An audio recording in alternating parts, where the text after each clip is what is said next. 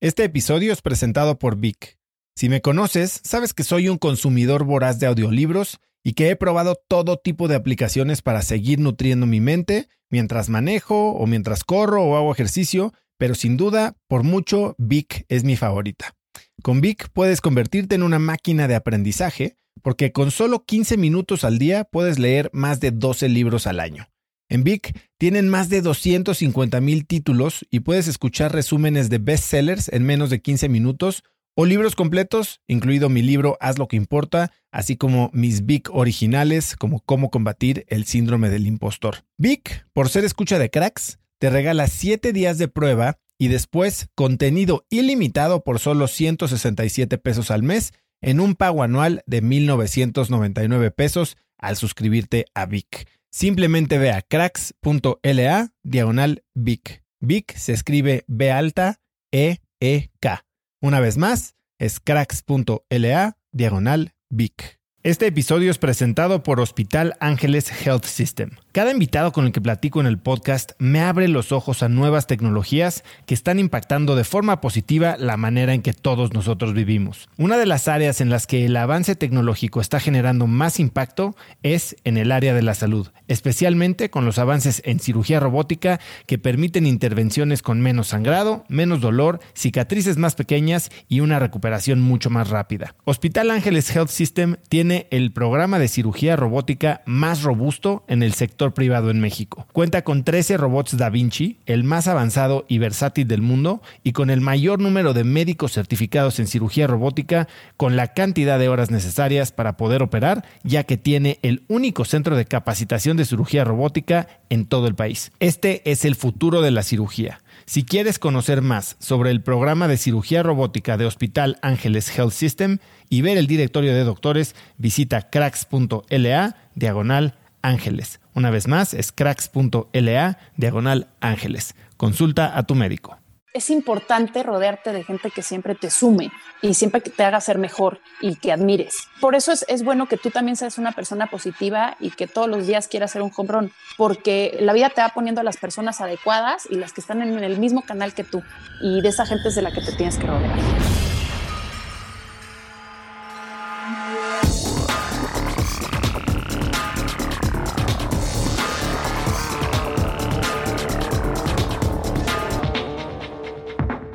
Hola y bienvenidos a un nuevo episodio de Cracks Podcast. Yo soy Osotrava y entrevisto cada semana a las mentes más brillantes para dejarte algo único y práctico que puedas usar en tu vida diaria.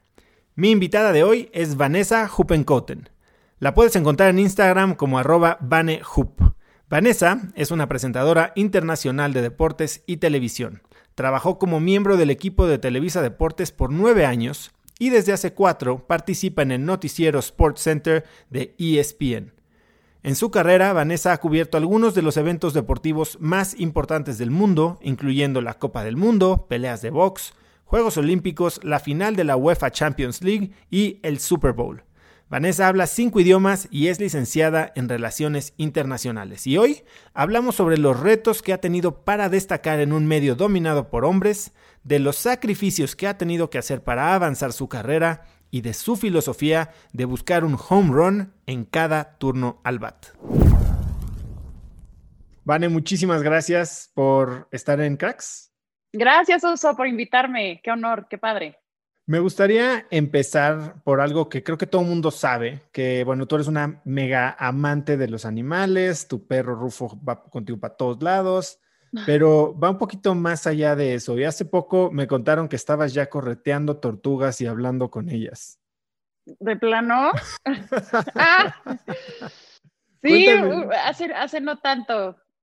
Me encanta, me encantan los animales. Soy, soy, muy, soy muy animalera desde muy chiquita. Mis papás que me inculcaron mucho el respeto hacia, hacia los animales. Siempre he tenido eh, o gatos o perros o tortugas o pajaritos. Este, peces, en fin, por mi vida ha habido un zoológico, tuve una gallina y un pato, entonces como que, no sé, soy, soy, soy muy respetuosa de la naturaleza, de del ser humano, de los animales, entonces eh, trato de, de darle su espacio. Y, y, fíjate que por eso me volví vegetariana, porque, no sé, como que el solo pensar que le estoy haciendo daño a un animal me causa mucho conflicto. Entonces, eh, pues nada, soy respetuosa nada más.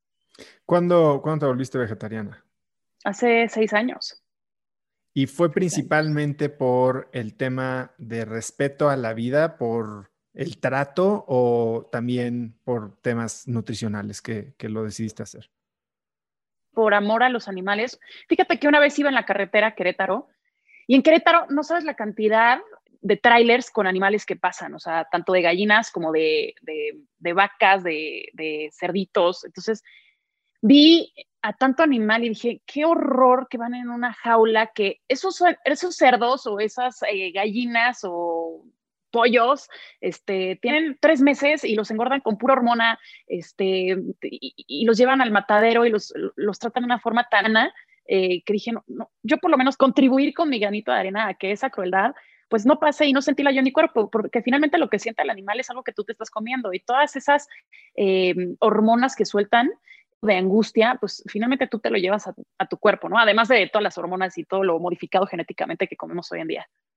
Ivane, alguien, eh, bueno, mucha gente que te conoce habla justo de ti con esta idea del respeto a la naturaleza, pero lo atan con algo que no sé si tú estás de acuerdo. Hablan de ti como alguien que sigue manteniendo esta capacidad de asombro por la naturaleza, por la humanidad, y, justo hablando contigo ahorita antes de empezar, me hablaste, yo todo lo que hago lo hago para hacer un home run, pero a ver, ¿de dónde viene esa, esa pasión, esta inocencia, pero no sé si llamarla inocencia, sino esta capacidad de maravillarte? Pues que el, solo despertarte es una maravilla, es, todo lo que hay a tu alrededor, es todo lo que puedes vivir, porque son muy pocos años que tenemos para disfrutar todo lo que tenemos alrededor, todo lo que, podemos conocer y que al final es muy poco. O sea, hay tantas cosas, pero al final conocemos eh, cuando nos vamos a cierta edad muy poquito, ¿no? Es una, no sé qué porcentaje sea, pero muy poquito. Entonces, todo lo que veo a mi alrededor, las personas que conozco, eh, las personas que entrevisto, igual te pasa, Em, mi trabajo todos los días, todo me, asombra, todo me maravilla, todo, de todo me llevo una, una percepción positiva y de todo aprendo. ¿Y hay alguien que te enseñó a pensar así? ¿Fuiste así desde chiquita? ¿Fueron tus papás? ¿Fue en qué momento te diste cuenta de todo lo bueno que había alrededor de ti o que lo empezaste a apreciar? Fíjate que eh, mi casa es, bicultural o hasta tricultural porque mis papás son de todas partes, este, mi mamá es, de Guadalajara, se casó con mi papá, pero los papás de mi mamá, uno, eh, su papá era español y su mamá italiana, y de mi papá, este, venían de Lituania, entonces es como un, un, choque de civilizaciones muy extraño y exótico. Eh, mi papá es muy frío, pero mi mamá es muy cálida, y, fue como un balance de estas dos eh, culturas y me quedé con la parte de mi mamá, que es muy cálida, que me enseñó a respetar, que me enseñó a maravillarme, que me enseñó eh, a ser mucho más profunda y más espiritual, completamente distinto a lo que es mi papá, ¿no? Eh, que, viene de una cultura alemana que es mucho más seca, mucho más cuadrada, mucho más directa, mucho más este, frío. Cuéntame un poquito esta parte de espiritualidad. Sé que te has metido mucho al yoga últimamente, pero ¿lo estás haciendo por parte del ejercicio o hay un lado espiritual que también estás satisfaciendo con, la práctica de yoga? Pues siempre, digo, yoga, la verdad yo no tenía idea de que me iba a gustar tanto y de que te iba a conectar tanto con tu interior o con mi Vanessa interior, pero siempre es muy espiritual, siempre trato em, de hablar conmigo misma sobre todo y me gusta mucho el deporte por eso, porque cuando estoy corriendo, cuando estoy practicando algún deporte, cuando estoy nadando, cuando voy en la bici, pues estás mucho tiempo solo. O sea, por ejemplo, cuando hago Ironman 73, pues estás cuatro o cinco horas completamente solo y no puedes más que estar contigo mismo. Y, ahí es cuando entra la conexión. Y si no hay una conexión, a la meta. O sea, sí la gente que te tantas horas y de alto rendimiento, tienes que estar muy, muy conectado contigo mismo para poder, uno, conocerte, sentirte y ir más allá, ¿no? Porque te estás automotivando también. Entonces, bueno, llega el yoga a mi vida en la pandemia y, me encuentro con una conexión muy distinta porque no, no estoy conectándome cuando estoy en una competencia, estoy conectándome y sintiendo cada, cada movimiento y cada parte de mi cuerpo, pero me encantó el yoga. O sea, soy, siempre he sido como muy espiritual en ese sentido y de estar conectada conmigo y tratar de, de mejorar y de meditar todo lo que hay a mi alrededor. Y cuéntame un poquito quién es esa Vanessa con la que conectas. Hablaste de conectar con mi yo interior. A ver, como persona sumamente pública, todo el tiempo estás allá afuera, ¿no? Y todo el tiempo estás eh, cumpliendo o tratando de cumplir las expectativas de una marca, de una televisora, de un rol en la cancha, en un programa. ¿Quién es esta persona que hay detrás con la que estás conectando ahorita?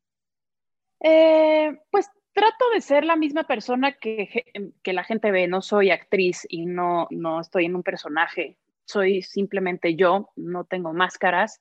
Se dicen muchas cosas de una persona una vez que es pública, pero eh, pues soy una mujer em, sensible, trabajadora, eh, espiritual, me gusta el deporte, siento que hasta cierto punto soy un alma vieja, porque, porque de repente escucho conversaciones tan vacías, o no sé si mi mamá y mi papá me educaron de una forma, pero, pero sí siento que, que soy, más, soy más interior, soy más espíritu. Entonces, eh, pues esa es Vanessa.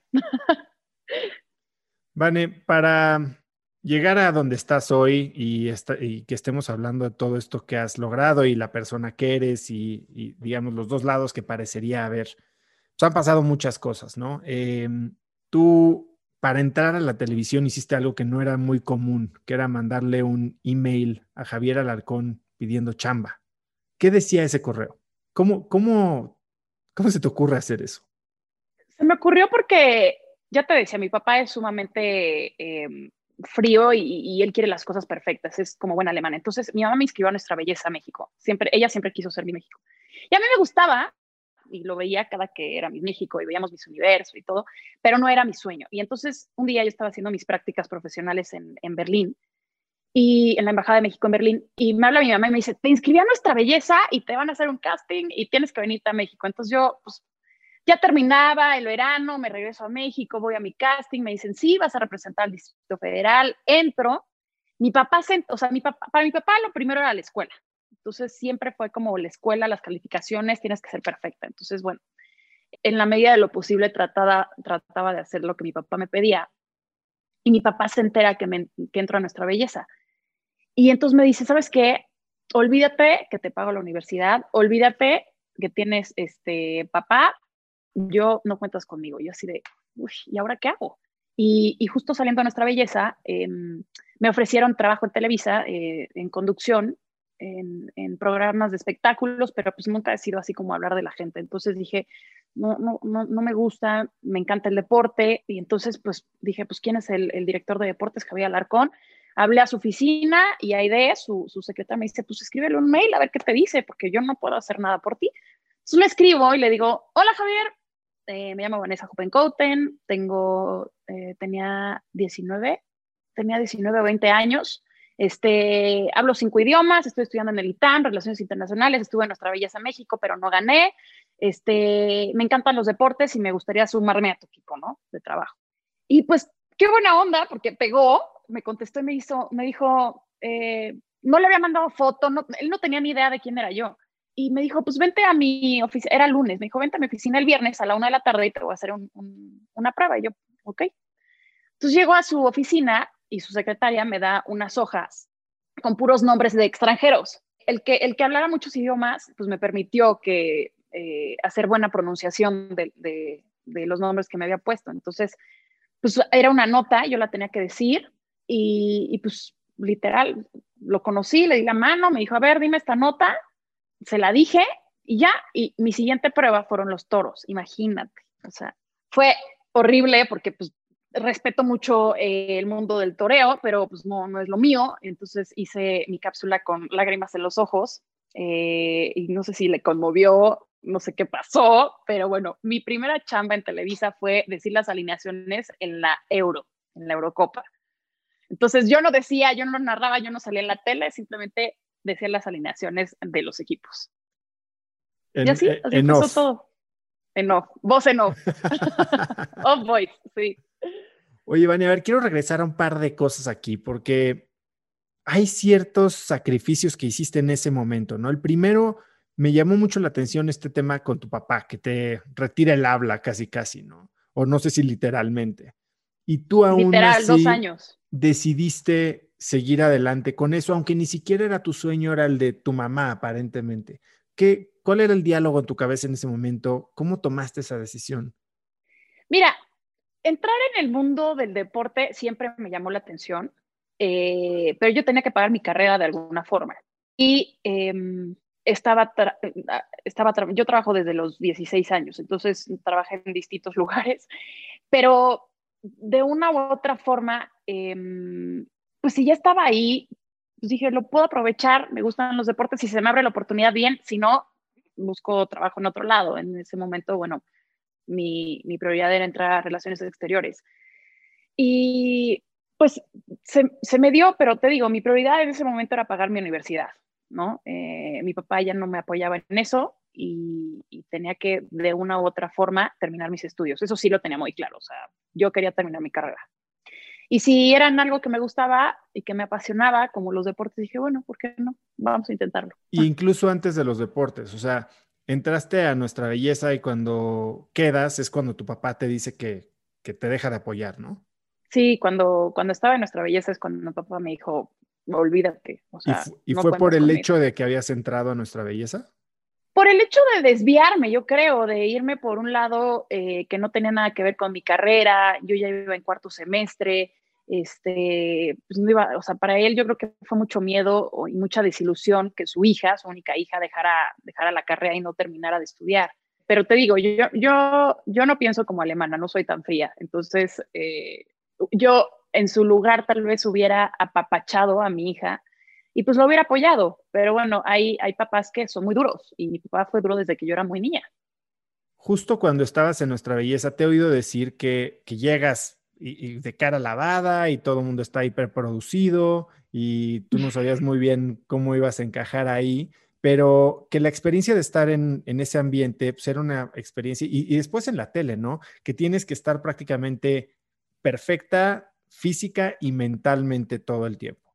¿Cómo pues no sé si la gente está mentalmente eh, todo el tiempo. A eso quiero, a eso quiero llegar, porque esas fueron tus palabras y dije, bueno, definitivamente la parte física la entiendo, la parte mental me cuesta más trabajo. ¿Cómo, cómo mantienes la mente derecha cuando hay tantas expectativas sobre cosas que ni siquiera controlas?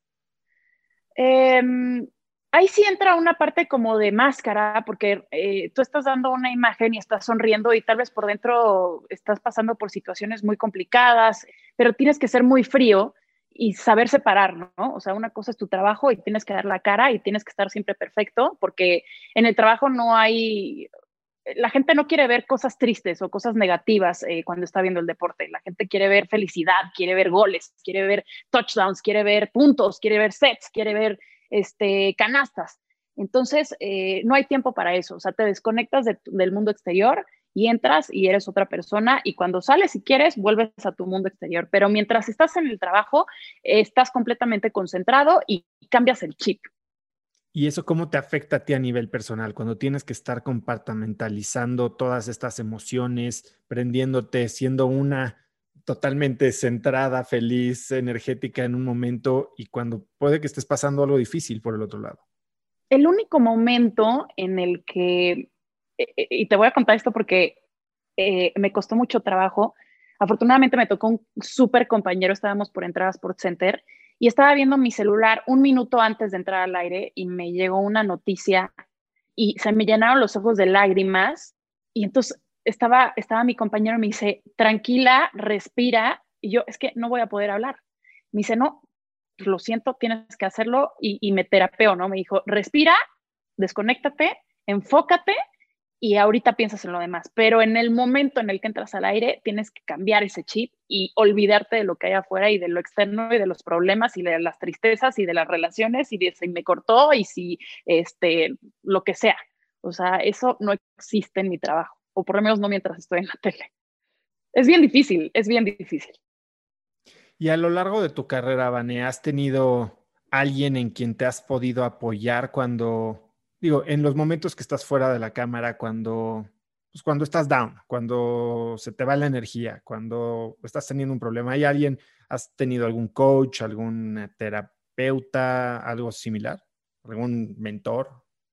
Mi mamá es como mi psicóloga, eh, mis hermanos, la verdad, tengo, mi familia es muy, muy linda en ese sentido, me apoyan mucho, me dan muchos consejos. Mi papá, aunque no lo creas, conforme fue pasando el tiempo, se le quitó lo frío y ya es un poco más, este, eh, más humano. y sí, me aconseja bastante eh, dentro de su frialdad, pues sí, hay, hay que ser fríos en, en, determinados momentos de la vida, pero mi mamá yo creo que es la que más me, me coachea. Y obviamente pues he tenido mis etapas en las que voy más, más al psicólogo que otras para que, pues no sé, porque a veces piensas que tienes la razón y, y no es así. Eh, hay gente, por ejemplo, que me dice, ¿vas al psicólogo? Sí, sí, voy al psicólogo, es completamente normal, es, es como sacar todo, es como pedir un consejo, es como respirar otra vez, como que se traes un costal y lo platicas y sale. Y, a veces es complicado, por ejemplo, contárselo a un amigo. No es lo mismo porque a veces el amigo pues no te da los consejos que quisieras escuchar o, o, o te apapache y te dice, no pasa nada, tú estás bien. ¿Me explico? Y, Vane, y así como le escribiste a Javier para conseguir la chamba en Televisa Deportes, ¿has hecho alguna otra cosa fuera de lo común? ¿Piensas fuera de la caja habitualmente para lograr lo que quieres? ¿Tienes alguna anécdota de la que te acuerdas? Pues es que siempre hay que tocar puertas. Eh, en mi trabajo y en el tuyo, pues siempre em, conseguir entrevistas no es nada fácil. Entonces, pues mandas 10 mails y tal vez te contestan uno, o mandas 20 y los 20 te los rechazan, o por ejemplo a la hora eh, de hacer un proyecto, traes algo en mente y te dicen que no y se te cierran muchas puertas. Eh, pero pues de eso se trata la vida, ¿no? O sea, se, van a cerrar muchas, pero se van a abrir otras tantas. Eh, toqué la puerta en la FIFA, no me costó, me costó bastante trabajo, de hecho, y pude, por ejemplo, em, conducir junto con Fernando Hierro el, el, el, sorteo para, para el Mundial de Rusia. Entonces, eh, fue mágico, no sé, fue como algo padrísimo para mi carrera.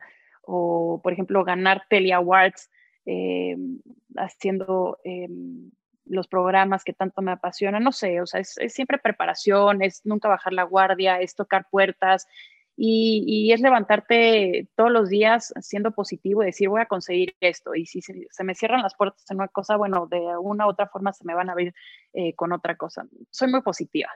Háblame un poco de eso. para mí, definitivamente uno de los cambios más grandes que he tenido en la vida es esa, esa manera en la que te despiertas y conscientemente eliges si vas a ser positivo o negativo. Yo era muy negativo antes, afortunadamente lo logré cambiar y ahora me despierto y tengo una práctica de gratitud. ¿no? ¿Tú cómo se ven tus primeras hora o dos horas en la mañana? ¿Qué es lo primero que piensas? Si lo haces conscientemente, porque cuando me dices soy muy positiva, pues parece que así naciste. Y creo que la verdad es, es chamba que se hace conscientemente. Lo primero que hago al despertar es tomarme un vaso de agua para limpiar y purificar. Eh, igual eh, al agua le pongo dos cucharitas de chía eh, para sacar todo lo que lo negativo y lo malo de mi cuerpo. Y, y, me despierto con una sonrisa porque, porque saco a mis perros y mis perros siempre están felices.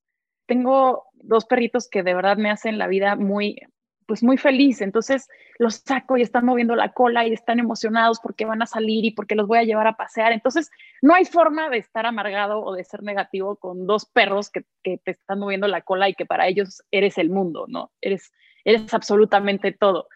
Este, y los veo y la verdad es que se me, se me, no sé, me, me encanta, me encanta que me llenen con una sonrisa y pues regresando, eh, trato de hacer ejercicio y de, te digo, conectarme y saber qué es, qué es lo que quiero de este día. Quiero eh, lograr esto, quiero hacer esto, quiero pensar en esto, tengo como meta esto.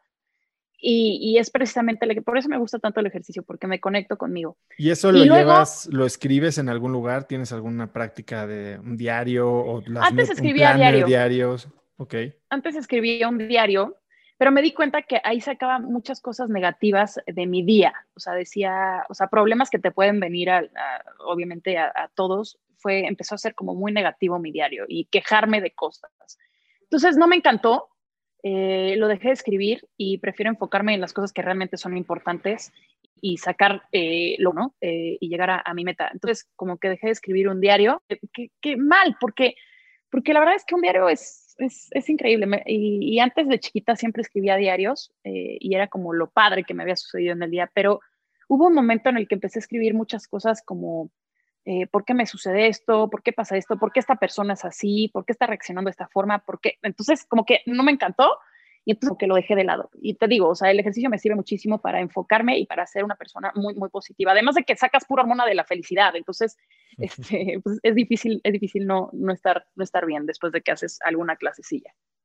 ¿Desayunas antes de hacer ejercicio o después? No, después, después. ¿Qué desayunas normalmente? Avena, mucho desayuno avena o claras con verduras. Entonces, sí, sí comes, no es que seas exclusivamente vegetariana, sí comes huevo, comes, eh, entiendo que comes Lo que pasa es que ah, la, persona vegana no come absolutamente eh, ni, ni, animales ni derivados de los animales, ¿no? No comen leche, no comen huevo, no comen miel, eh, no comen quesos pero yo soy otra parte, soy vegetariana, en, en, donde yo no me puedo quitar los quesos, me encantan. Trato de que sean a veces veganos, pero bueno, me encanta el queso, me gusta mucho la miel, me encanta, me gustan mucho los pasteles, así que cocinar sin huevo es complicado. Van, estuviste nueve años en Televisa después de, de aquel casting que te hicieron. ¿Cuáles crees que son las lecciones más valiosas que aprendiste durante ese tiempo ahí? más que lecciones, todo lo que viví ahí, todo lo que me dio la empresa fue increíble. pude conocer a deportistas que jamás, jamás hubiera pensado conocer. Entrevisté personas y personajes que me enchinaba la piel, de los cuales aprendía muchísimo. Cubrí todos los eventos deportivos que te puedas imaginar.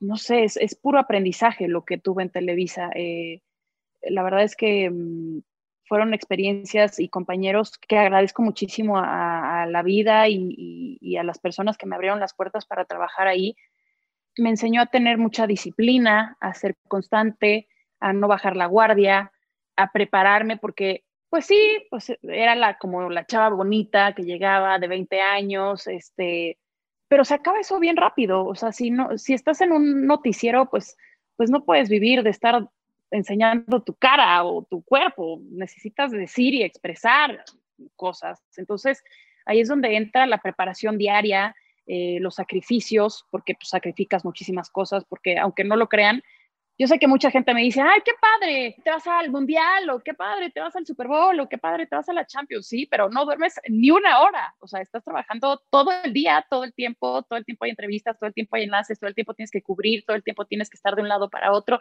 todo el tiempo tienes que buscar una nota, todo el tiempo tienes que conocer a la gente que te va a llevar a entrar al estadio, a entrevistar a este hombre y luego eh, puedes estar en el estadio y estás de un lado para otro y ni siquiera estás viendo el partido. O sea, puedo estar en el estadio y no saber cuál es el score, ¿no? Entonces, eh, no, es un, no es un trabajo fácil, sacrificas. Mi círculo de amigos, por ejemplo, es muy pequeño porque pues porque te empiezan a abrir, ¿no? O sea, pues no vas a las fiestas, no vas a las reuniones, no vas a las comidas, pues como que dicen, pues para qué la queremos, o sea, si le estoy invitando y no viene, ¿qué quieres a una persona así? Entonces, mi círculo de, amigas es, es, muy chiquito, o sea, es, es pequeño.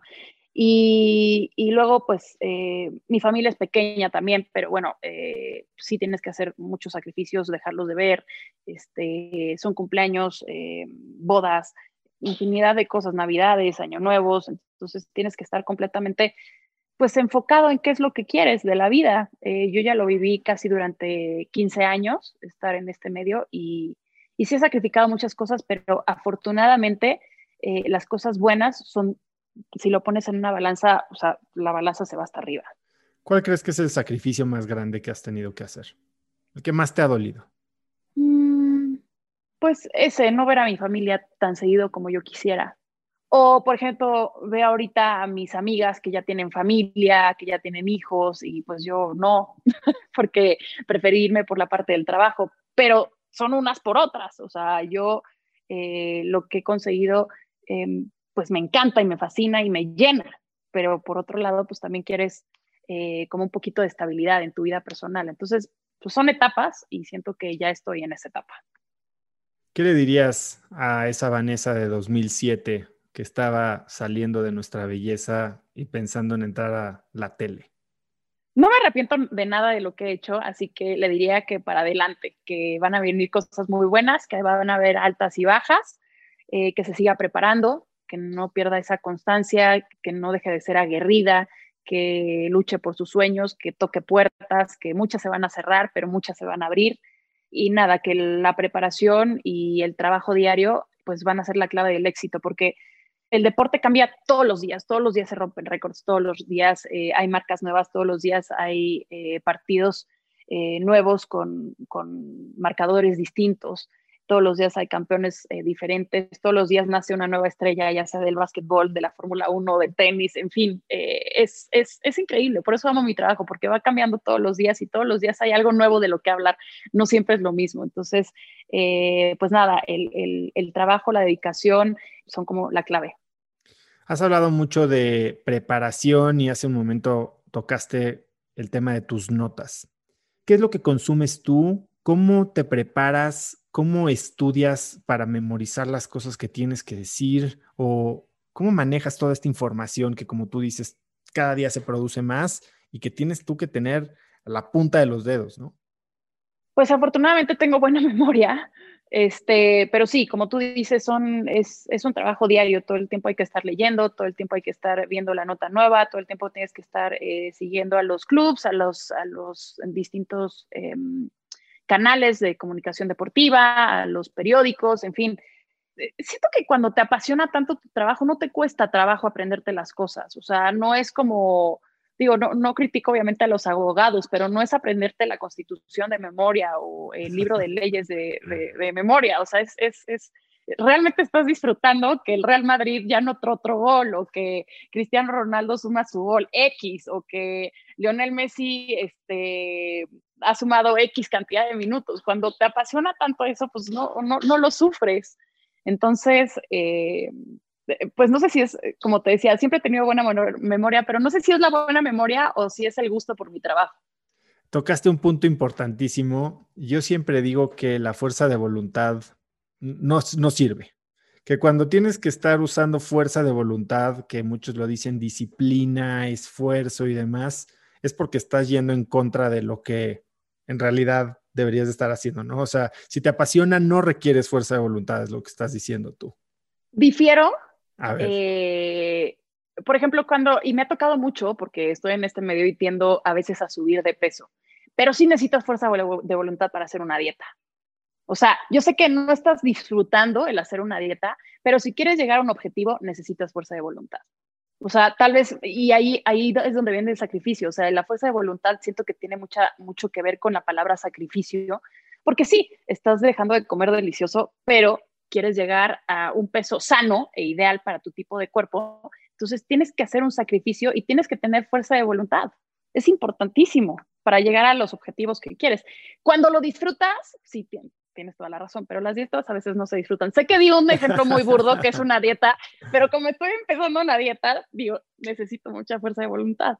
A ver, Van, estás eh, tocando el tema del peso y hace unos años tuviste un, tema fuerte, ¿no? Que, parece que fue un momento muy difícil, eh, el tema de la tiroides. Cuéntame un poquito cómo viviste esa experiencia y qué aprendiste de ella.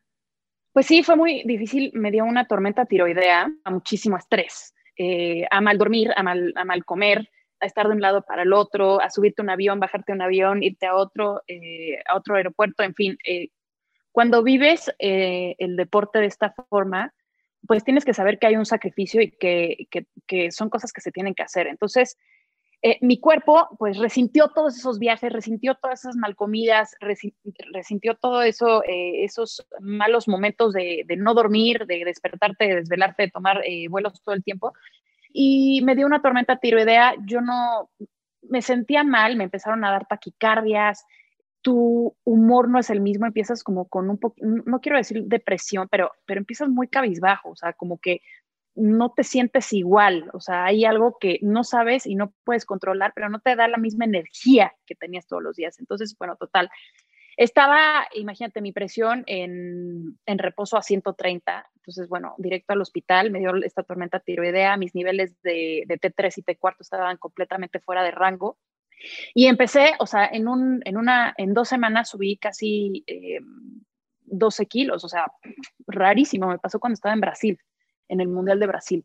Me pasa en Brasil y, hay un desbalance en mi vida eh, que tu cuerpo tenía que, sacarlo y, externarlo de, alguna forma. Entonces, esa fue su, forma de externarlo y de decir, oye, para, no puedes seguir así, tienes que hacer un break y, volver a estabilizarte, ¿no? Y esa fue una parte bastante complicada porque pues en tu trabajo te piden eh, verte de, una forma, em, no estás concentrado al 100. También como mujer, y no sé si a los hombres les pasa, pero pues somos vanidosas por naturaleza y que no te queden tus jeans que no suban de la rodilla está, es, es, es, es grave, es, es como decir, oye, ¿por qué me está pasando esto si yo soy una persona sana, si yo soy, hago ejercicio, si no tomo alcohol, no fumo, no tomo drogas, ¿qué, qué está pasando? Entonces sí fue así como que un momento de mucha inestabilidad en mi vida eh, física y emocionalmente.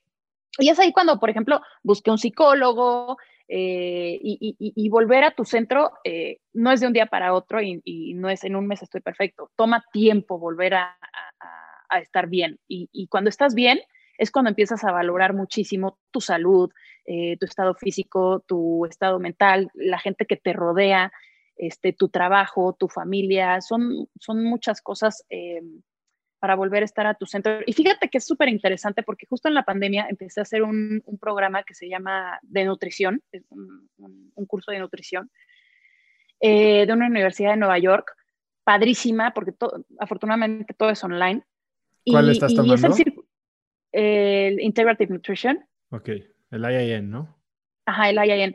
Y está el círculo de la vida, ¿no? Y te, y te pone distintos aspectos, te pone felicidad, espiritualidad, eh, trabajo, eh, hasta finanzas, eh, cómo estás en lo sentimental, en tu familia, en tus hobbies. Y todo, todo te, pone, te lo pone en un círculo y cada uno es como un, un cachito de pastel, ¿no?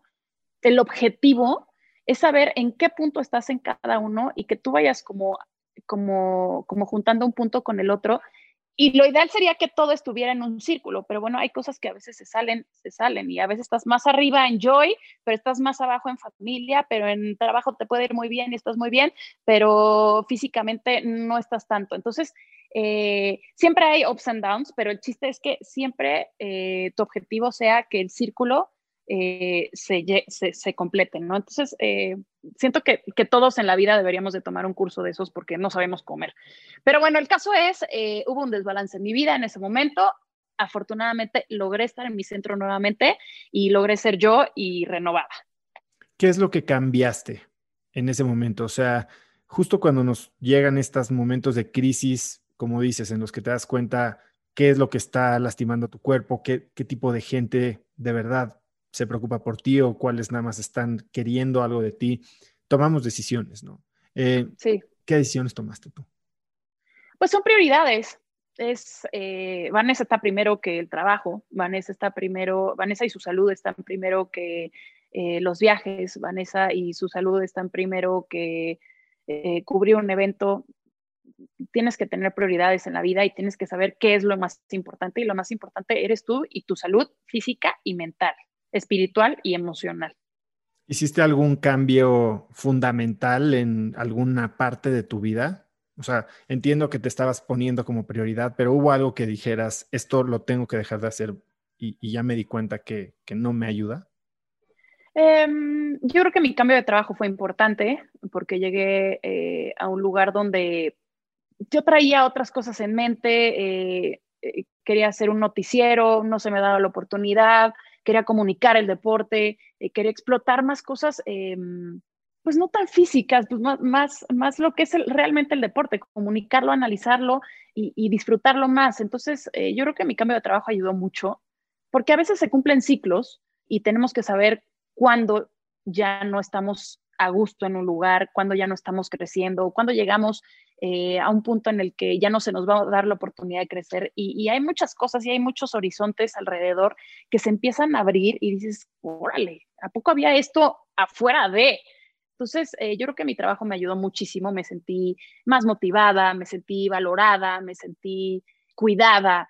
Eh, pero bueno, es, es, ahí cuando te tienes que dar cuenta cuando tienes que hacer un cambio en tu vida, un cambio en tu trabajo, eh, o un cambio, em, por ejemplo, de amistades también. Eh, no sé, yo creo que cada persona es distinta, es un mundo diferente y tienes que saber qué es lo que te está sumando y qué es lo que no te está sumando tanto, hacer un balance y, sacrificar cosas para lograr cambios y crecer. Ahora, pasaron cuatro años que estuviste totalmente bien, al menos eh, de la tiroides, y mencionaste que tu peor miedo había regresado hace unos meses. Em, ¿Cómo enfrentaste este tema, esta recurrencia o recaída la segunda vez?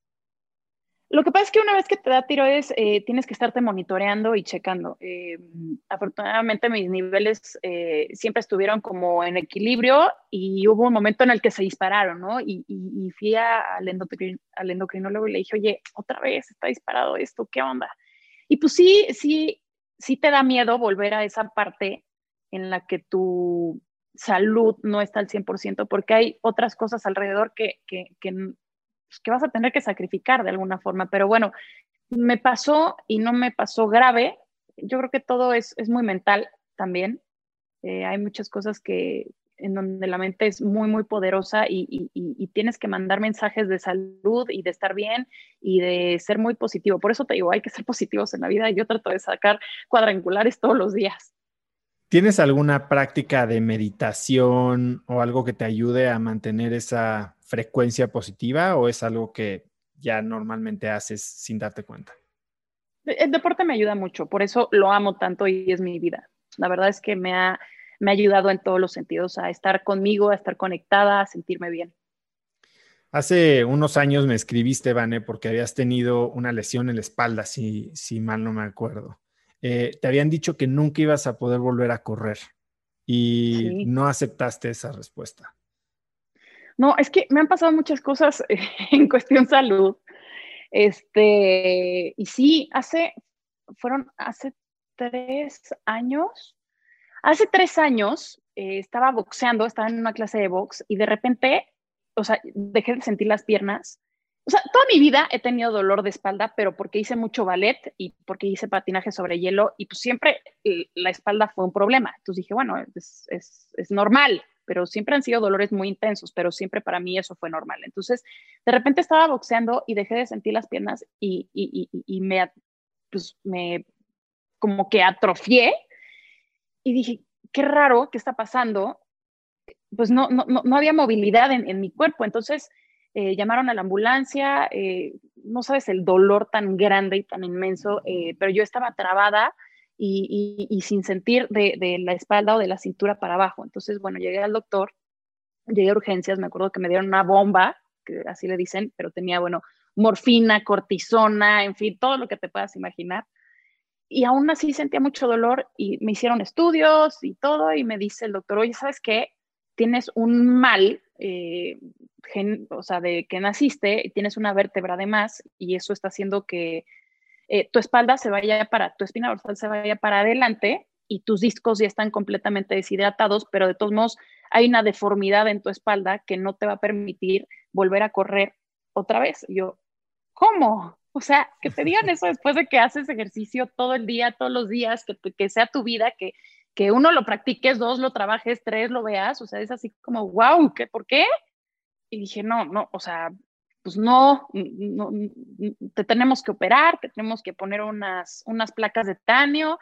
Todo sonaba así tan, tan extraño para mí que dije, ay, ¿qué, qué onda, no? Entonces, obviamente, pues buscas segundas opiniones, te vas con doctores, eh, me fui con un doctor en Bale muy bueno, en una clínica, Deadman es, es, excelente para eso. Em, en Alemania también eh, recurres a células madre, este, te las inyectan, bueno, es un rollo, pero bueno, el caso es que sigo viviendo con el, con el dolor de espalda. Sé que en algún momento de mi vida me va a volver a pasar. Sé que una vez al año me tengo que poner una, cosa que se llama bloqueo para no sentir el dolor. Pero bueno, eh, pues aprendes a vivir con eso y, no voy a dejar de hacer deporte por tener esa lesión. Sé que suena egoísta, pero no voy a dejar de disfrutar lo que más disfruto, que es eh, conectarme y, sentirme bien por una lesión que, tengo eh, desde que nací.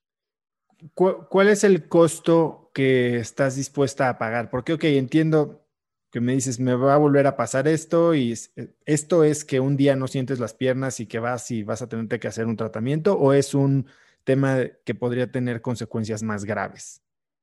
Estoy consciente que puede tener consecuencias más graves, pero ¿qué pasa si el día de mañana eh, ya no existo y me quedé con ganas de hacer un maratón? O sea, no sé, como que vivo al día, no, no, Em, tal vez es muy tonto decirlo, debería de cuidarme más, pero, pero no voy a sacrificar lo que más me gusta por la lesión que tengo. Eso amarra muy bien con lo que me estabas diciendo antes de entrar a la grabación y que repetiste ahorita todos los días, cada vez que, que ¿cómo se dice? Que, que, que, agarro el bat, voy por un home run. Cuéntame un poquito de esa filosofía. O sea, ¿todo lo haces al, al mil? Es que todo hay que hacerlo al mil. O sea, es una vida la que tenemos. Siempre he sido como muy, amo disfrutar la vida al máximo. Vane, haces tres horas de ejercicio al día. Cuéntame un poquito cómo organizas tu día, cómo planeas qué vas a hacer, a qué hora no lo me vas a bien, O sea, no que no me caiga bien, pero no puedo entender que una persona me diga no tengo tiempo de hacer ejercicio, o no tengo tiempo de meditar, o no tengo tiempo, o sea, a ver, entras a las 8 de la mañana a trabajar, es el, es el común denominador, pues levántate a las 5 de la mañana y haz tu horita de ejercicio y conéctate contigo mismo y siéntete bien. O sea, es parte del de, día, de tu día a día. Y, aparte, como te decía, es, eh, el ejercicio te da esa hormona de la felicidad y te hace estar de buenas y te hace estar, te hace estar y sentir bien. O sea, no, no me lo explico. ¿Cómo organizas tu día? Sé que cuando estás eh, entrenando para un maratón, sobre todo alrededor del ejercicio, cuando estás entrenando para un Iron, un maratón, pues, obviamente tienes tu régimen, ¿no? Fuera de eso, ¿cómo estableces los objetivos con los que vas a hacer ejercicio? ¿O es simplemente probar y moverte sin, sin ningún objetivo en general? No, no, siempre hay un objetivo. Digo, en pandemia ha estado complicado, no hay como una, un objetivo o una meta que seguir porque pues todo está como parado, no hay competencias, pero, pero por lo general todo tiene, eh, todo entrenamiento tiene un porqué y, y, y siempre es con, con un objetivo. Eh, y es, solo organizarte, ir acostumbrando a tu cuerpo y, llegar a, la meta que tú quieras. Pero no solo en el, en el ejercicio, en el trabajo, en todo. ¿Y tienes algún sistema para fijar objetivos? O sea, haces evaluaciones trimestrales, semestrales, haces un plan anual de qué es lo que quieres lograr. ¿Tienes alguna sesión así como de planning de vida? Sí, obviamente. Eh, siempre hay objetivos nuevos por llegar, eh, a los cuales llegar o, metas eh, las cuales cumplir. Siempre, siempre hay un plan, siempre tienes que estar organizado y, siempre para llegar a ello, pues debe de haber algún, eh, alguna metodología para, para poderlo llevar a cabo. Entonces, sí, pero no solo en el ejercicio, también en la vida en general. Exacto. ¿Tú tienes algún momento en el año en el que haces tu plan para el año que entra? Y si sí, ¿cómo se ve eso? Eh, pues te podría decir que a principio de año siempre hay, como, creo que todos nos ponemos metas eh, para cumplir en un año y, y, muchos no llegamos a ellas porque no tenemos un plan. Entonces es, es importante poner tus objetivos y, cómo es que quieres llegar a ellos, ¿no? Eh, pues te puedo decir en la parte de un maratón, empiezas corriendo un kilómetro y llegas a correr 42 eh, después de un año de entrenamiento y es igual en un trabajo, es igual eh, si quieres eh, terminar una carrera. Yo creo que en, todo hay que tener un plan y ir, ir, ir por poquito, o sea, no quieras llegar a, o sea, no puedes el día de mañana, quiero correr un maratón y mañana corres el maratón, no, o sea, es poco a poco ir acostumbrando a tu cuerpo, a tus piernas, a tu, a tu espalda, este, y, y, vienen dificultades, por ejemplo, lo que me pasó en la espalda es eh, romper con eso sanar o, si hay dificultades, pues poderlas em, solucionar de alguna forma y seguir con tu objetivo. Y hay mucha gente que se cae en el camino y, es ahí donde, donde está el plan, ¿no? Eh, bueno, me quedé aquí, ok, tengo que seguir y volver a, retomar tal vez un poquito de atrás, pero para adelante. ¿Hay alguna vez que has estado a punto de abandonar algo? Que de plano llegaste al punto en el que querías tirar la toalla?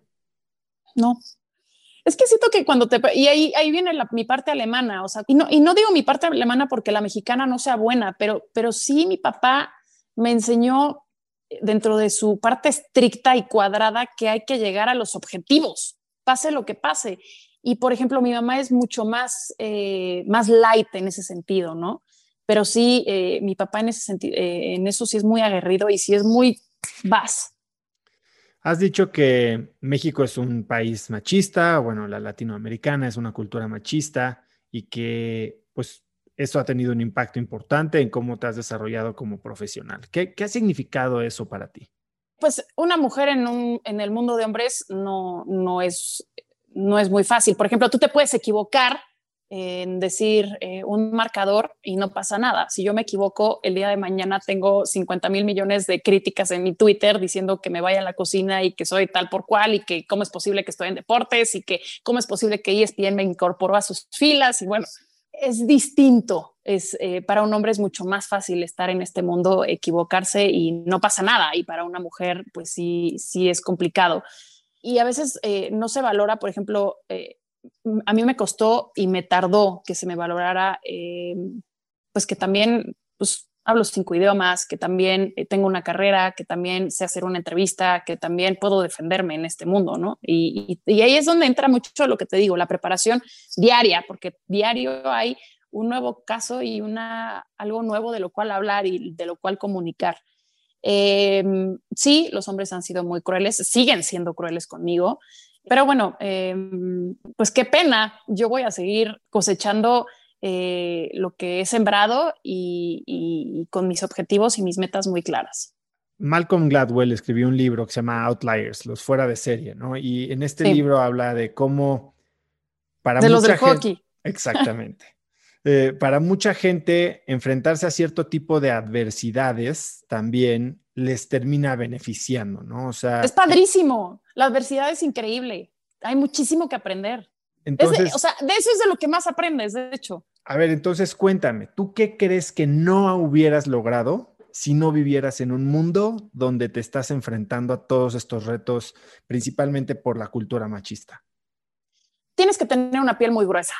O sea, aceptar la crítica y aceptar que se te van a cerrar las puertas y aceptar que te van a que te van a tratar como, como una tonta muchas, en muchas ocasiones. Pero pues tienes que ser muy inteligente. A veces hay que navegar con bandera de como muchos dicen, pero, pero fíjate que ayuda, ¿eh? O sea, como que, como que no te das cuenta, pero te das cuenta de todo perfectamente y estás todo el tiempo viendo y ah, con, con, con, antenitas alrededor y viendo por dónde viene.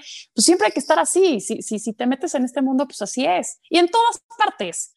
Siento que, que una vez que, que, tienes tus objetivos bien claros, pues sí tienes que, que estar un poquito eh, con cuidado de, de, qué es lo que hay a tu alrededor, pero de una manera como muy, pues de, de una forma inteligente. ¿De qué crees que te hubieras perdido si el mundo fuera más equitativo o más igualitario, si es una palabra? Pues hubiera sido mucho más fácil y tal vez no hubiera tenido que luchar tanto, ir tanto contracorriente, tal vez se te hubieran dado las cosas mucho más fáciles y no las valorarías como las valoro hoy en día. Me gusta que haya habido problemas eh, para llegar, me gusta que haya habido piedras en mi camino, me gusta que haya habido personas que me pusieron el pie, me encanta. De hecho, de hecho lo valoro bastante y se los agradezco. Sé que en el momento no lo hicieron con la mejor intención, pero me hicieron mucho bien. ¿Quién crees que, a ver, tienes alguna anécdota que me puedas contar de alguien que tal vez ya, ya, ya limaste perezas, ya como que dejaron las cosas bien, pero que en ese momento hubo algún tipo de fricción que te ayudó a crecer? Pues sigue habiendo, siempre hay, siempre hay. Va superando, es que la vida, la vida solita también acomoda las cosas, o sea, también hay una cosa que se llama karma. Yo sé que, ay, sí, me estoy yendo mucho por el, por el hecho de que me pusieron la, la piedra y luego se te regresa, pero en serio sí se regresa. en serio sí la vida se encarga de que las cosas se acomoden y de que para el que hizo bien le regrese bien y para, que para el que hace mal le regresa mal. O sea, sí la vida es muy sabia, o sea, mis respetos. ¿Y, y hay alguien que con así, ahora sí que con amor apache te haya ayudado? Eh, sí, este claro hay muchísima gente, hay mucha gente buena. Eh, he tenido compañeros que, eh, que hasta la fecha eh, me siguen ayudando, me siguen dando tips, me siguen diciendo, haz esto y, se los agradezco. No te puedo decir uno porque son muchos. Es, es importante rodearte de gente que siempre te sume y siempre que te haga ser mejor y que admires. y, por eso es, es, bueno que tú también seas una persona positiva y que todos los días quieras hacer un home run porque de esta forma te rodeas de la gente que también quiere hacer un home run todos los días. Entonces, eh, la vida te va poniendo a las personas adecuadas y las que están en el mismo canal que tú. Y, de esa gente es de la que te tienes que rodear. Ahorita eh, veo que estás en una etapa muy plena, ¿no? Eh, estás en este nuevo trabajo, estás saludable, estás súper activa, estás emprendiendo. ¿Qué puedes hacer hoy que no podías hacer hace un año? Emprender. Cuéntame un poquito de eso. ¿Qué estás haciendo? Siempre me ha gustado todo lo que tiene que ver con cuidado, eh, por lo mismo que yo sé que llegué eh, a nuestra belleza sin una gota de maquillaje, pero bueno, poco a poco me, me he adentrado en el mundo del beauty, de toda, esta parte de cuidarte, de, de, verte bien. Y hace tres años descubrí un lugar y, fui abriendo eh, mi campo donde tenemos 43 eh, músculos en la cara que no usamos más que para gesticular, para reírnos, para fruncir el ceño porque hace mucho sol. Entonces, Igual que el músculo del abdomen o igual que los músculos de los brazos o de las piernas, para que no se caigan, no, estén flácidos, pues hay que trabajarlos. Y descubrí el gimnasio para, la cara, ¿no?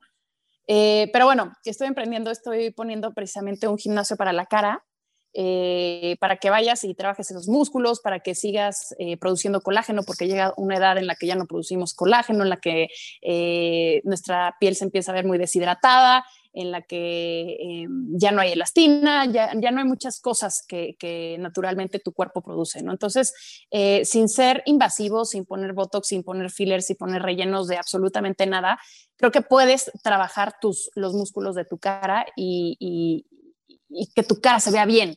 Eh, sin necesidad de recurrir tantas cosas químicas o, o, invasivas. Entonces, ¿Y ¿Cómo se hace? a ver, explícame cómo es un gimnasio de la cara. A ver, yo he visto videos tuyos dándote unos toques. Sí, bueno, el de los toques, obviamente, eh, bueno, ya voy a abrir un lugar, estamos por abrir, trajimos máquinas de, Israel, de Milán, de Estados Unidos y de Barcelona. Eh, son no invasivas, eh, son completamente nobles para la cara y se las, se las puede poner quien sea. Pero bueno, el, el objetivo de esto, y, de hecho hay un lema que se llama y que le pusimos y que le puse, pero uno de mis socios siempre está en contra porque este, es cirujano plástico. Es Botox can wait. Y siento que, o sea, ver, ver a chavitas de 20 años ponerse Botox me está volviendo loca eso. O sea, ¿cómo es posible? Este, no, no está bien. O sea, hay que dejar que la piel y, y, los años pasen de una forma padre, ¿no? O sea, no, no te puedes poner Botox a los 20 años. O sea, y, entonces, hay cosas y, eh, que te puedes hacer sin ser, como te decía, invasivos, eh, para, que, para lucir bien, para lucir sano, para, para, para, que las cosas estén en su lugar en tu cara, ¿no? Se empiezan a caer, por ejemplo, los cheekbones. Entonces, te haces como, como, como ejercicios que tú te puedes hacer en tu casa, en donde te, te jalas un poquito, siempre hacia arriba y siempre hacia afuera, por cierto. Esto también siempre hacia afuera y siempre hacia arriba, nunca hacia adentro. o sea, con las manos. Sí, con las manos, pero bueno, te digo, trajimos tres, cuatro máquinas bastante buenas que también ayudan, pero lo puedes hacer tú en casa. O sea, por ejemplo, yo siempre estoy con el sol, entonces pues te haces así, o te quieres levantar un poquito el ojo, entonces te empiezas a hacer así, o quieres, por ejemplo, que la ojera en la mañana, pues eh, disimularla, entonces empiezas a hacer como ejercicios así.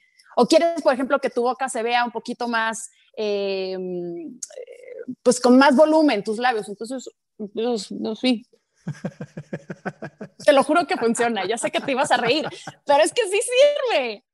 Sí sirve. Voy a tener que hacer un screenshot de ti haciendo eso. Mm.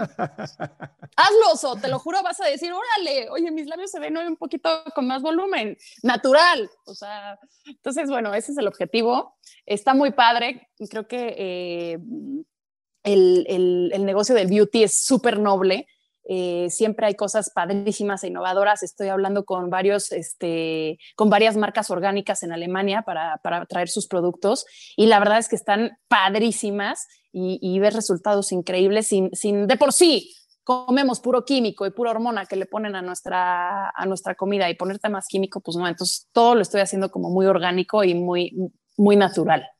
¿Por qué dices que ahora lo puedes hacer y hace un año no podías? ¿Qué cambió? Digo, este año cambiaron muchas cosas y tú estás poniendo algo que es presencial, ¿no? Eh, cuéntame un poco el razonamiento detrás de eso. Eh, lo descubrí, te digo, hace tres años. Eh, estuve hablando con, con varias personas de fuera y les dije, oigan, hay que ponerlo en México. Y sabes que todos me peluceaban, me decían, ¿México? No, o sea, México, no, no me gusta México. Mi objetivo es Estados Unidos, mi objetivo es Europa. Y me daba muchísimo coraje que me dijeran que no, y no sabes cuántas puertas se me cerraron. O sea, mucha gente me dijo que no y ahora me están buscando. Entonces es lo más, se siente increíble una vez que lo empiezas y una vez que empieza a, a, dar resultados y que se empieza a hablar de ello, pues ya que te escriba esa persona que te dijo que no, significa que vas por buen camino. Entonces, este, me encantó que me escribiera y ahora yo batear. Pero bueno, no se trata de eso la vida. También yo te lo digo porque en ese momento me dio mucho coraje que dijera, no me importa México, no me interesa el mercado mexicano. Cuando el mercado mexicano, eh, o sea, no sé cómo nos ven en el exterior, pero es increíble este mercado, hay muchísimo y las mujeres nos encanta todo esto. Bueno, es como dice, ¿no? Primero te ignoran, después se burlan, después pelean contra ti y al final los vences. Sí, al final los vences. Y luego compites también, serán mi competencia. Pero bueno, tampoco, o sea, no, no, no, me lo tomo muy personal, simplemente eh, no quisieron invertir en México y, lo acepté y, emprendí sola. Bueno, me, estoy ahorita con dos personas más que son mis socios, pero bueno, estamos felices con esto. Y poner un lugar presencial cuando 2020 ha sido distanciamiento, todo cerrado, ¿Cómo, ¿Cómo decidiste aventarte a algo así cuando para mucha gente fue un momento de pausar, ¿no? Y de repensar estrategias y sobre todo inversión en un local como el que estás poniendo. Te digo, el, el negocio del, del, beauty es muy, muy noble. O sea, es algo que no pasa. Eh, siempre, me acuerdo la primera vez que fui al, a retocarme el pelo, a retocarme las luces al, al salón de belleza, dije, o sea, es sentirte bonita otra vez, y no, no, no, es para los demás, es para ti, o sea, es, es, es, es verte en el espejo y, y, sentirte bonita, o sea, sentirte bien. Y, y, siento que es parte de eso también, o sea, hay, hay, personas, por ejemplo, y conozco muchísimas amigas que dicen, oye, no me eché un facial, mi cara está horrible, me siento mal, no he podido salir de mi casa, esta pandemia, no sé qué, y se hacen un facial. Y, y hay cosas externas, tal vez, o terrenales, que te ayudan a, verte un poquito mejor y te suben de una u otra forma la autoestima. Y también es lo que necesitamos ahorita, o sea, sentirnos bonitos, eh, estar un poco motivados, porque, porque siento que ha sido un año súper depresivo para mucha gente. Quieras o no, en algún momento has dicho, ¿y si esto, y si esto no va a terminar? ¿Y si nos vamos a quedar así? Eh, ¿Qué va a pasar? Y entonces eh, todos los días estábamos en pijama, bueno, yo hubo muchos días que ni siquiera me cambié la pijama, estábamos en pants y yo dije, no, es que no, o sea, no puede ser, no, no, nos vamos a, poner tristes y, y, tenemos que salir de esto de una u otra forma. Entonces, me, me, sí me aventuré en hacerlo en un momento eh, tal vez no adecuado, pero bueno, hay muchas cosas que se pueden hacer en online. Eh, te digo, estos, estos, estos ejercicios de, de, levantarte este, el mentón ayuda mucho, los cheekbones también así, entonces, hay, hay, muchas cosas que puedes aprender online y no tiene que ser presencial. A ver, explícame un poquito. Entonces, ¿cómo es la experiencia de alguien que vaya a llegar a The Face Method? Y, o sea, ¿qué, qué, qué va? Qué va o sea... Primero, digo, si ya te pusiste Botox, no importa, puedes hacerlo de todas maneras, pero bueno, hay varias cosas. Para empezar, no es un, no es un spa, o sea, no es un spa al que vas y te tienes que poner una bata y tardas como dos o tres horas en salir. Esto es un poquito más express. Es como un salón de belleza, te sientas en una silla, hay una señorita eh, que ya las están capacitando y son unas buenasas que te va a empezar a, trabajar los músculos de la cara, te va a poner una cosa, eh, una Em, un agua que es desintoxicante, eh, te va a sacar todo lo malo, pero sin, sin, sin ser invasivo, todo es completamente em, superficial, o sea, superficial me refiero a que eh, por encima de, de, tu cara, eh, de tu piel, y empiezas a trabajar un poquito los músculos y a esculpirlos y hacer un lift completamente natural. Hay cuatro máquinas, una es de electroestimulación, otra es una máquina que me encantó, que es de Milán, eh, y es este, mm, son shots de vitaminas, pero la manguera sale con una presión tan alta que llega hasta la última capa de la piel. Entonces es, una, es un shot de vitamina que como que eh, es una bomba para tu, para tu cutis y para tu piel y para todas las capas que tenemos. Em, luego hay una parte, hay otra que se llama Cryo, Cryo, es, el, eh, es una máquina que se llama Cool Lifting, que es puro ozono. Em, y hay una más que es radiofrecuencia, que esa es una maravilla. Probé 50 máquinas de radiofrecuencia y está, o sea, ves tu cara y dices, wow. O sea, sientes como una pompita de bebé en tu, en tu, en tu, en tu, en tu cara. y la idea me, me encanta, me fascina. ¿Es ir una vez a la semana o con una sesión? Sí, puedes ir una vez a la semana. No, con una vez a la semana está perfecto, estás trabajando tus músculos y el chiste es como ser constantes para que el efecto que tienes desde la primera vez pues siga constante. ¿Cuándo abres? En tres semanas. Bien. ¿Qué has aprendido de ti este año, Vane? ¿Qué he aprendido de mí este año? Eh, ay, este año ha sido bien complicado, ha sido un, año de altas y bajas. Em, fíjate que, que, que, mucha gente es bien negativa, o sea, vuelvo a lo mismo, mucha gente ha sido como muy negativa y no vamos a salir de esto y no va a haber vacuna y vamos a seguir igual y esto va para dos años, va para tres años. Y creo que y yo soy de las que no, no, no, vas a ver este, el próximo mes y, y todo el tiempo se me está yendo al próximo mes, al próximo mes, al próximo mes, pero vivo así y te lo juro que soy muy feliz, o sea, no soy negativa y no, no, em, trato de, de, ver el lado positivo. Tal vez nos hacía falta algo así para ser un poquito más conscientes de lo, de lo, del daño, por ejemplo, que le estamos haciendo a la tierra, del todo el cambio climático, de los animales, vuelvo a lo mismo, de la naturaleza. Tal vez hacía falta un stop, a ver, ¿qué está pasando alrededor, no? Eh, y que la gente tome conciencia eh, del mal que le estamos haciendo pues a la humanidad, ¿no? son muchas cosas, es mucho aprendizaje y este año ha sido para mí, pues eso, sacar de, algo tan negativo como, como lo que estamos viviendo a transformarlo en algo positivo para, por lo menos para mí.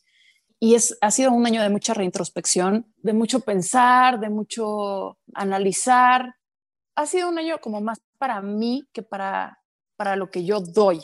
Por ejemplo, se cancelaron eh, los Juegos Olímpicos, se canceló la Euro, se cancelaron pues muchos, el deporte, o sea, mi vida que gira en torno a eso, eh, se vio parada unos meses y fue así como, a ver, hay que stop, hay que pensar qué es lo que está pasando alrededor, qué es lo que estoy haciendo mal y, hacer como un reset de absolutamente todo. ¿Cuál crees que es el cambio de pensamiento más importante que has tenido en los últimos, y no hablar, no voy a hablar solo de 2020, sino en los últimos años? O sea, mi carrera profesional me encanta, soy fan, eh, me apasiona muchísimo, pero también está mi, mi, parte, mi vida personal.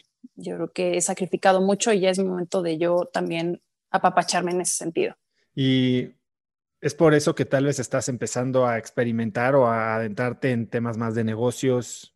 Sé que no voy a estar en la televisión para siempre y no es mi objetivo, eh, me encantan los deportes, pero tal vez eh, va a haber un momento en el que pueda volver a ser aficionada.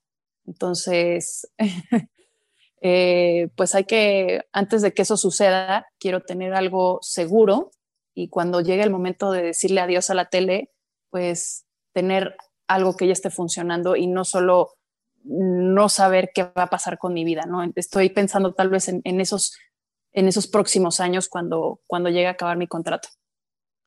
Vane, si pudieras escribir un mensaje en el cielo para que millones de personas lo vieran, ¿qué diría? Que todos los días es un home Bien.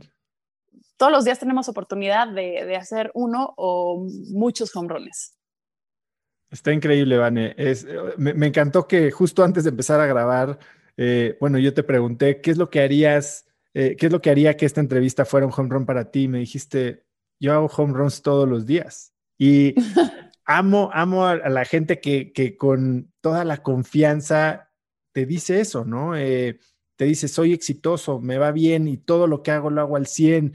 Creo que pecamos de modestos, pecamos de humildes, cuando la realidad es que si no nos echamos porras nosotros y si no nos eh, aventamos nosotros a hacer las cosas, entonces ¿quién, no? Eh, Exacto. Me, encantó y gracias. Tú eres tu propio motivador, o sea, tú eres tu propio porrista para ti mismo. Eso, yo creo que eh, ser tu propio porrista es súper importante porque no hay nadie que pueda levantar tu ánimo mejor que tú. Me encanta, Vane, eres una crack. Eh, me queda claro todo lo que has tenido que sacrificar y los resultados están ahí eh, a la vista de todos. Muchísimas felicidades por eso y este mensaje de, de seguir adelante, de hacer las cosas al 100, de ponerte a ti primero. Eh, creo que es algo que todos necesitamos oír. Muchísimas gracias. ¿Dónde te puede seguir la gente? Sé que tienes millones de seguidores, pero ¿dónde te, pueden contactar, escribir o mínimo eh, taguearte de que escucharon el episodio? mi Instagram eh, y mi Twitter son iguales, arroba Vanehub o me encuentren como Vanessa Hupencoten, eh, bien escrito, igual en Facebook, Vanessa Hupencoten. En los que tienen palomita, en, los verificados, ahí siempre estoy checando, aparte me encanta, me encanta leerlos, me gusta mucho, siempre estoy en contacto con la gente, así que eh, escríbanme si tienen eh, alguna, alguna duda, algún comentario, alguna crítica, siempre y cuando sea constructiva. ¿Algo que quieras agregar, Vane? Nada, que eres un crack, que me encantó platicar contigo. Pues mil gracias, espero vernos pronto. Seguro que sí, te mando un beso, muchas gracias, Oso. Gracias, Vane. Bye. Bye. Definitivamente hay muchísimo que aprenderle al ímpetu con el que Vanessa enfrenta la vida todos los días. Si te gustó el episodio, compártelo con alguien usando el link cracks.la diagonal 095. También sigue Cracks Podcast en Spotify o suscríbete en iTunes y califícanos ahí con 5 estrellas para que más gente nos encuentre. Puntos extras si me dejas un buen review. Mencióname en Instagram o Twitter con la lección que más te llevas del día de hoy como arroba osotrava y no olvides mencionar y taguear a Vanessa como arroba vanehup. Hup es H-U-P-P. Puedes encontrar links a todo lo que Vanessa y yo hablamos el día de hoy en cracks.la diagonal 095. Y eso es todo por hoy. Yo soy Osotrava y espero que tengas una semana de cracks. Este episodio es presentado por Vic. Si me conoces, sabes que soy un consumidor voraz de audiolibros y que he probado todo tipo de aplicaciones para seguir nutriendo mi mente mientras manejo o mientras corro o hago ejercicio, pero sin duda, por mucho, Vic es mi favorita. Con Vic puedes convertirte en una máquina de aprendizaje porque con solo 15 minutos al día puedes leer más de 12 libros al año.